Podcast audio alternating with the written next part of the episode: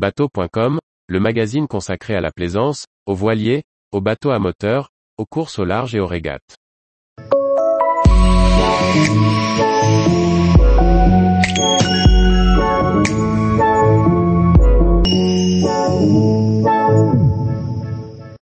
Drame lors d'une traversée transocéanique, comment s'y préparer?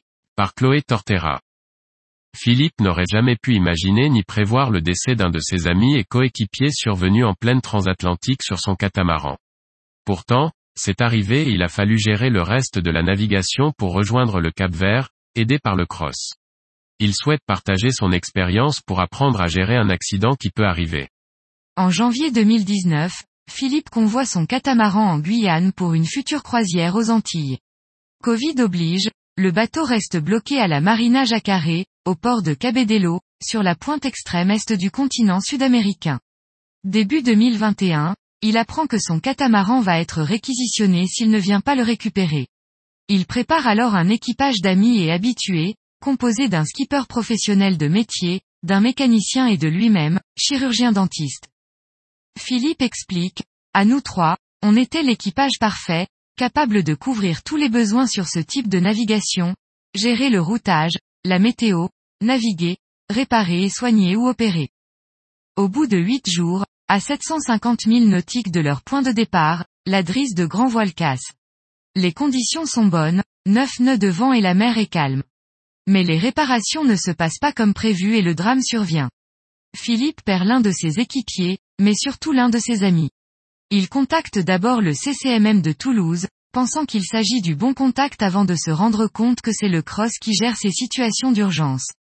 Le premier est en fait un centre médical, qui vous conseille en cas de blessure ou de maladie survenue en mer. C'est également l'organisme à qui confier les dossiers médicaux des équipiers du bord avant un grand départ. Philippe alerte, quand on navigue, on ne pense pas que ça puisse arriver.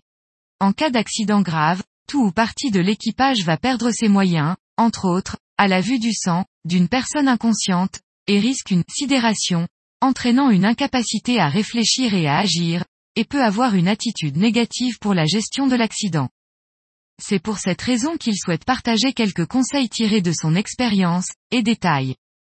Il faut apprendre à gérer un accident qui peut arriver. Le briefing de sécurité est indispensable, même pour les petites traversées.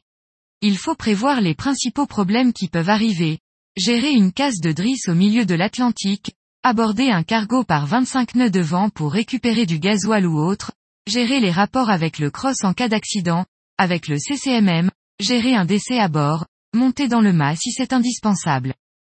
En plein milieu de l'Atlantique, deux solutions s'offrent aux deux hommes d'équipage, repartir en Guyane à 1200 000 sous le vent ou aller au vent vers le Cap Vert, Mindelo à 750 000, mais uniquement avec un solant, la GV et le SPI n'étant pas utilisables.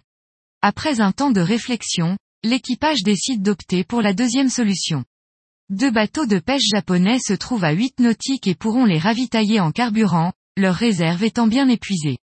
Mais le catamaran n'aura jamais aucune réponse. C'est finalement, escorté, par le cross depuis la Terre, qu'il ralliera le Cap Vert après trois transbordements de gasoil et une navigation de 8 jours.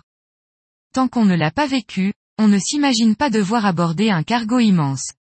Souvent, les manœuvres se passent en pleine nuit. On voit les cargos arriver, mais la VHF ne porte qu'à 10 nautiques.